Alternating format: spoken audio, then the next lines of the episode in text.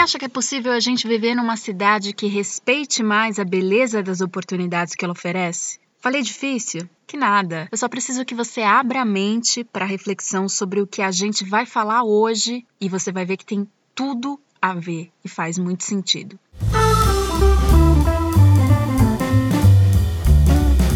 Informação com credibilidade e análise dos assuntos que movimentam a semana, você ouve aqui.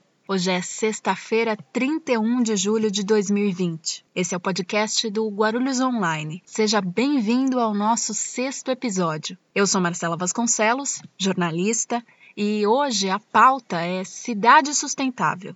A gente convida você para discutir se é possível e viável que a nossa cidade se livre das enchentes, trate 100% do seu esgoto, faça a destinação adequada do seu lixo. Ah, Marcela, mas vocês vão falar desse tema chato que eu aprendi na escola quando era criança? Bom, eu tenho uma coisa para te contar. Esse tema nunca esteve tão atual. Isso porque, como você bem sabe, hoje a gente está vivendo uma pandemia. E mesmo antes do primeiro caso confirmado aqui no Brasil, daquele empresário que veio da Europa e desembarcou justamente aqui no aeroporto de Guarulhos, o novo coronavírus foi detectado em uma amostra de esgoto no estado de Santa Catarina o ano passado. E recentemente, a Universidade Federal de lá divulgou o resultado e surpreendeu. E no nosso hall de entrevistados está Edson Carlos, presidente executivo do Instituto Trata Brasil, Natália Dias, advogada especialista em gestão do meio ambiente, Verônica Polzer, arquiteta, PhD em Gestão de Resíduos Sólidos e professora do Mackenzie, Rosiane Garcia, engenheira sanitarista e ambiental, diretora da ABES e coordenadora das Câmaras Técnicas de Saúde Pública e Resíduos Sólidos, da Associação Brasileira de Engenharia Ambiental e Sanitária. E você, que é nosso convidado a ouvir, interagir e, sobretudo, refletir sobre as análises propostas aqui. Lembrando sempre que dá para participar deixando o seu recado lá no nosso e-mail, que é o redação@guarulhosonline.com.br. Redação sem cedilha e sem o tio. Vamos juntos?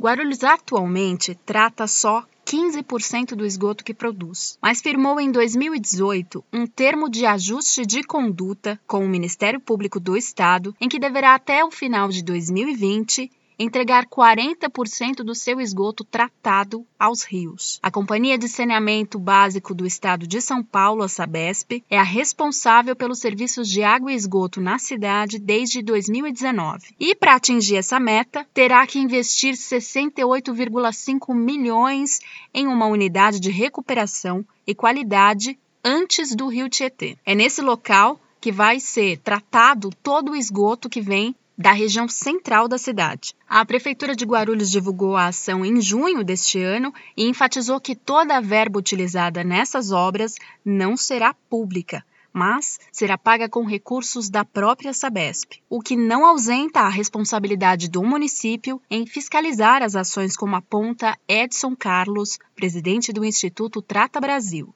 Até onde a gente entende, a maior parte do capital virá do setor privado e o setor público apoiará naquelas áreas, aqueles blocos regionais que por acaso não, não tenham algum interessado ou alguma área mais vulnerável. Ainda não há uma definição total disso. É, o município continua sendo a principal esfera governamental a cuidar, a se responsabilizar, principalmente pelo planejamento sanitário e pela cobrança nos serviços que vão ser feitos. Então, não inibe a responsabilidade do município e reforça, sim, a necessidade de fiscalização e cobrança, principalmente por parte das agências reguladoras, mas o município também deverá, sim, fiscalizar as metas que serão impostas para aquela cidade.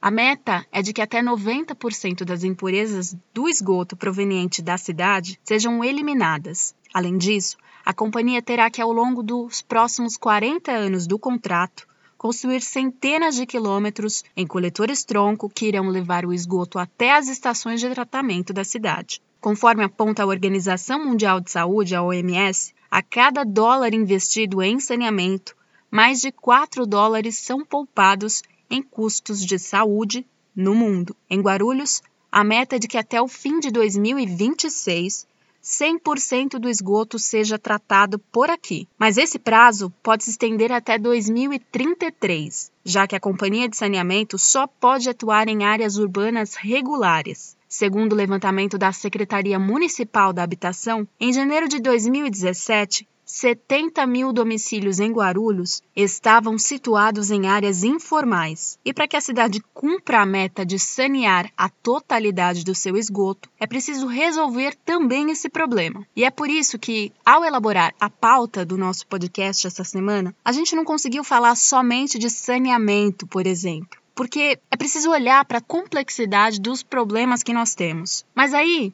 chegamos no conceito de cidade sustentável. É uma meta que para alguns é atingível, mas é preciso percorrer um longo caminho até lá. Vamos discutir aqui como isso é possível, quais os caminhos alternativos que o município pode fazer para chegar ao cumprimento dessa meta com a participação de todos, de cidadãos, empresas, associações, o governo, e é isso que a gente vai destrinchar aqui.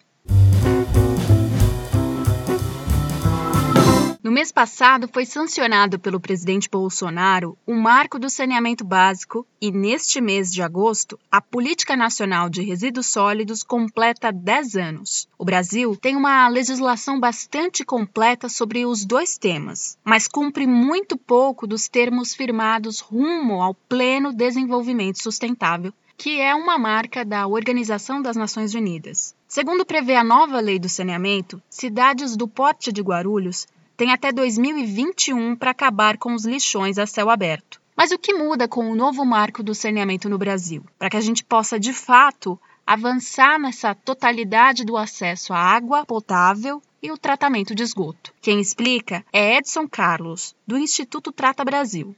Bom, na nossa visão Trata Brasil, a principal diferença da lei atual para a lei anterior é que agora existem metas a serem cumpridas, ou seja, qualquer companhia de água e esgoto terá que comprovar não só o atendimento em água e esgoto, mas também o, o grau de eficiência dos serviços, a questão das perdas de água, tudo isso passam a ser fiscalizados. Logicamente que a empresa que não conseguir comprovar a capacidade de levar os serviços até 2033 ou 2040, dependendo do esforço necessário, perde contrato e uma outra companhia pode entrar. Isso também é uma novidade, porque a, na lei anterior é, a iniciativa privada dependia de um de uma vontade do prefeito de romper o contrato que existia hoje com a empresa operadora e abrir um processo de licitação. E isso passa a ser obrigatório agora para aquelas companhias que não conseguirem provar que vão resolver o problema. Segundo o posicionamento do Instituto, ações de participação popular, como ideias e iniciativas, devem agregar na construção de planos mais eficientes a serem cumpridos pelos municípios que se imagine as ações de iniciativa popular, soluções de água e esgoto tomadas por por comunidades ou por condomínios ou ONGs devam ser incorporadas ao planejamento do município para aquelas para o que falta de atender de água e esgoto, né? Então esse é o entendimento que está prevalecendo nesse momento, que independente de quem for operar água e esgoto, deva considerar essas iniciativas que já estão em vigor dentro da cidade inclusive as ações de educação ambiental, mas ainda não há ainda uma definição completa sobre isso. A lei acabou de ser aprovada, tem muitos, muitos pontos que precisam ser detalhados. Então, essa é só uma visão do Trata Brasil. Não há uma, até onde a gente viu, o governo federal ainda não chegou nesse nível de detalhamento. Mas para a advogada Natália Dias, especialista em gestão ambiental, antes das ações chegarem ao cidadão, o governo deve fazer a lição de casa. A ação participativa entre cidadão e poder público passa por vários momentos. Precisa de uma gestão pública mais atuante, que dê visibilidade dos problemas, dê visibilidade das possíveis soluções. A gente não vê assim nos instrumentos legislativos nada que, que, que premie o cidadão e a participação dele, né? Mas a gente tem outros enfrentamentos de cunho social, né? Tem muito bairro que não tem asfaltamento, que não tem é, iluminação, que, que segue a córrego a céu aberto. Então é difícil você promover é, uma conscientização quando a, a própria condição de moradia do, ou do bairro dessas pessoas não tem padrão padrões mínimos, né? O próprio município não, não dá exemplo, né? Quando ele atinge só a marca de 12% do esgoto tratado da cidade toda. Mas tem algumas ações tímidas, né? Como eu disse, o PEV, o posto de entrega voluntária, já existe em alguns bairros mais afastados da cidade. Tem o programa Lixo Zero, que conta com a participação de vários agentes. O problema é que precisava ter uma ação que fosse até os cidadãos e não que, que existisse, mas que demandasse o movimento deles. A mesma visão é reforçada por Rosiane Garcia, presidente da Associação Brasileira de Engenharia Sanitária e Ambiental. Segundo ela, que atua no campo de saúde pública e resíduos sólidos, mesmo que a cidade tenha avançado nos últimos anos, ainda falta um salto enorme rumo ao resultado esperado desse desenvolvimento sustentável. Nós temos 38% dos municípios no Brasil que fazem de alguma forma uma coleta seletiva, ou seja, faz, se a gente fala sim ou não, faz coleta seletiva. E com a participação dos catadores, representa 30%. Né? Então, esses números eles são baixos? São muito baixos quando a gente diz que está fazendo quase 10 anos. Né? Então, é aqui que eu acho que é o grande problema, que o município tem que trazer assim, a sua meta de melhoria e de implementação ano a ano para aumentar esses percentuais da coleta seletiva. Então, isso tem que ser uma meta, isso tem que ser um plano de ação local do Serviço de Limpeza Pública. Mas quando a gente fala de participação do cidadão, a gente está falando de ações que podem ser e devem ser incluídas dentro do cotidiano de cada um, dentro do dia a dia das empresas, nos setores público e privado. É importante que todos os agentes políticos se envolvam. Mas como isso é possível? Ele está presente quando a gente vem trazendo a questão da cadeia de responsabilidade compartilhada, ou seja, a, o setor da indústria também responde, o setor do comércio, todos respondem pela, com relação a essa questão da implementação de logística reversa. Mas veja, para a população esse nome ainda é muito distante. O que é uma logística reversa? Sistema de logística reversa? O que, que é isso? Eu explico. Segundo a própria Rosiane apontou durante as nossas conversas, nada mais é que situações muito comuns quando a gente precisa se desfazer de um sofá, por exemplo, que a gente já não quer mais porque ficou velho. Algumas marcas oferecem esse tipo de mecanismo, mas muitas vezes esbarram na ação do cidadão barra consumidor procurar e levar o seu ex-objeto até onde é possível fazer o descarte correto. Nada mais é do que você comprou um sofá, fez o uso dele por longos anos. Depois de velho, você já não quer mais e não sabe onde descartar. A loja onde você comprou deveria receber esse sofá. O que a gente precisa entender é que não é porque você não quer ou não precisa mais daquele bem que ele vai deixar de existir da sua porta para fora. Eu dei o exemplo do sofá porque não é incomum, no período de chuvas, por exemplo, a gente encontrar passeando pelos rios e córregos, nas esquinas e nas calçadas, infelizmente, pontos viciados para descarte de coisas que as pessoas não querem mais. E aí a gente se pergunta: ah, mas se um fez, o outro também fez. Eu também posso fazer. Eu também posso fazer? Fica essa pergunta para que a gente reflita. O conceito de cidade sustentável parece muito difícil. Até porque se a gente sair por aí largando as coisas que a gente não quer mais, que não servem mais, a gente não vai conseguir resolver o grande problema do descarte incorreto de resíduos sólidos. E muitas vezes são coisas que podem ser reaproveitadas e a gente nem sabe. O que não dá é para você descartar alguma coisa e achar que ela vai simplesmente evaporar. Se a gente continuar com esse tipo de prática, a gente nunca vai ter uma cidade sustentável de fato. Nem uma cidade bonita, muito menos uma cidade limpa. Isso mesmo, ninguém gosta de sujeira. E a gente precisa considerar que limpeza urbana é sinônimo de saúde pública e economia para os cofres públicos, que são abastecidos com o nosso dinheiro. É isso mesmo, é o seu dinheiro. Essas ideias são ensinadas e propagadas pela arquiteta, professora e idealizadora da Pauser Ambiental. O nome dela é Verônica Pauser e ela vai contar para gente quais são as ações que a gente pode adequar dentro do nosso dia a dia que são possíveis e que podem tornar as nossas cidades bem melhores.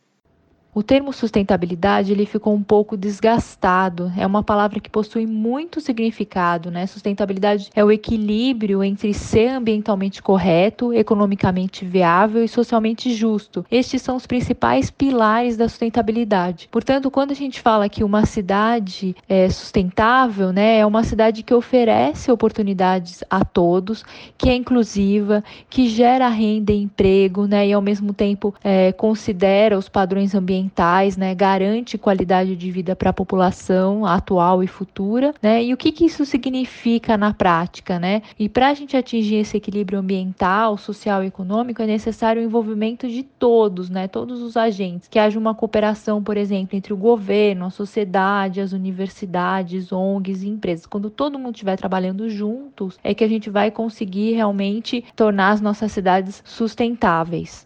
Esse é o plano, mas o que de fato está acontecendo nas nossas cidades? É falta de educação? É falta de comprometimento? É falta de ação do poder público? É falta de ação dos cidadãos? O quão longe nós estamos de melhorar e evoluir rumo a que esse conceito se torne uma realidade? A Verônica explica qual cenário.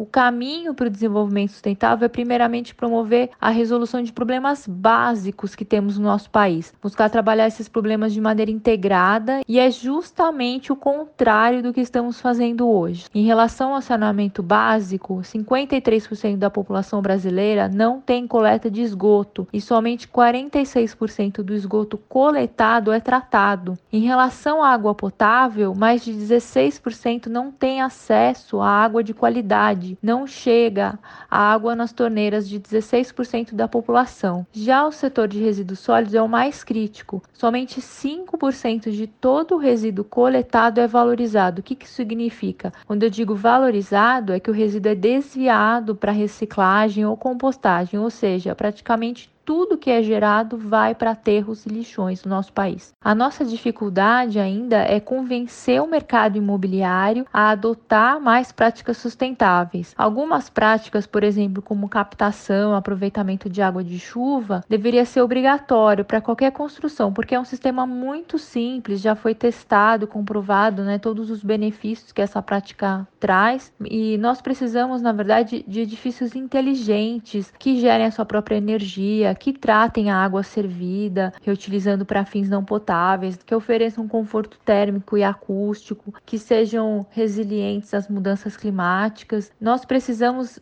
reinventar cidades, né? Mas como reinventar cidades com quase 500 anos de existência e harmonizar as novas construções para garantir uma qualidade de vida melhor e que seja para todos?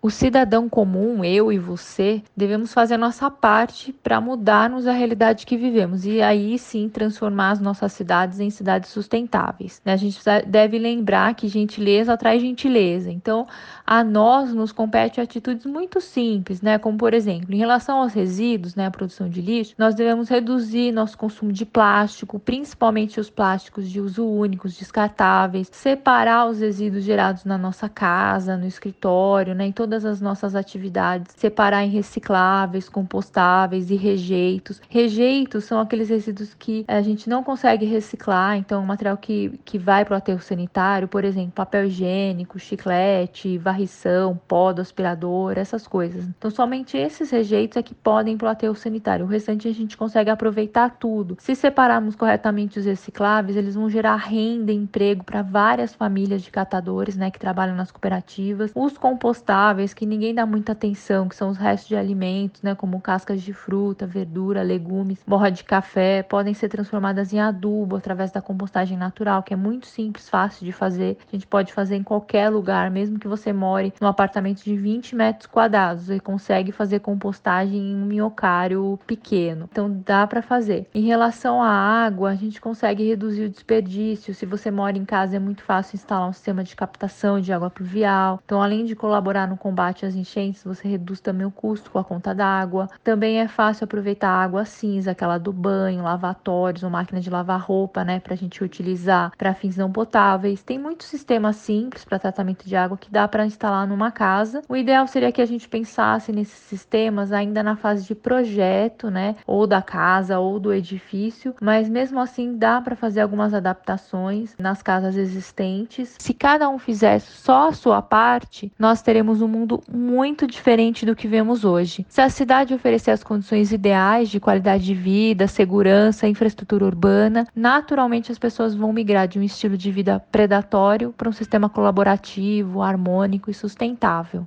E no final de tudo, essa mudança acontece antes e, primeiro de tudo, dentro de nós. Diante do nosso incômodo em querer que as coisas sejam diferentes e melhores. Só assim a gente vai conseguir construir e fazer a nossa contribuição para que a cidade e a sociedade sejam de fato melhores. Quando a gente tem ações melhores, quando a gente sabe cobrar o poder público, quando a gente entende que precisamos pertencer, que nós somos agentes de pertencimento desta cidade, que nós vivemos aqui e que ela precisa de ações melhores para que a gente tenha de fato aquilo que a gente quer, olhando sempre para o outro, para o coletivo.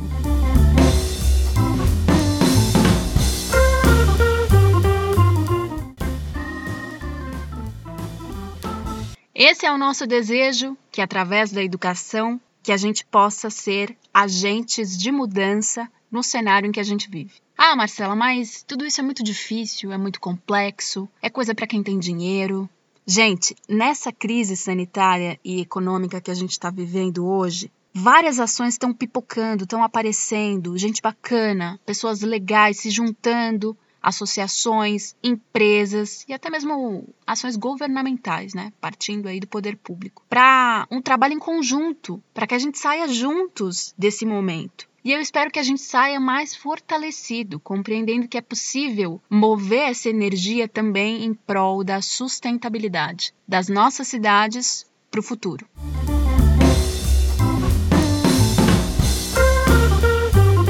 Esse podcast cheio de atitude, denominado A Pauta do Guarulhos Online Comunicação, volta na semana que vem. A gente tem um encontro marcado, você já sabe, toda sexta-feira. Você pode me seguir lá no Instagram, marcela.vasconcelos, e contar o que você está achando até aqui. A gente está no sétimo episódio e é um prazerzaço ter você com a gente. Estamos nas principais plataformas, você já sabe, dá para nos ouvir no Spotify e afins, mas também lá no YouTube e no charmosinho guarulhosonline.com.br, que é o nosso site. Se você gostou, compartilha com os amigos nas redes, segue a gente também. Estamos no Facebook, no Twitter e no Insta. Valeu demais ter você aqui. Desejo paz no coração. Obrigado mais uma vez. Usa essa máscara quando for sair por aí e tchau.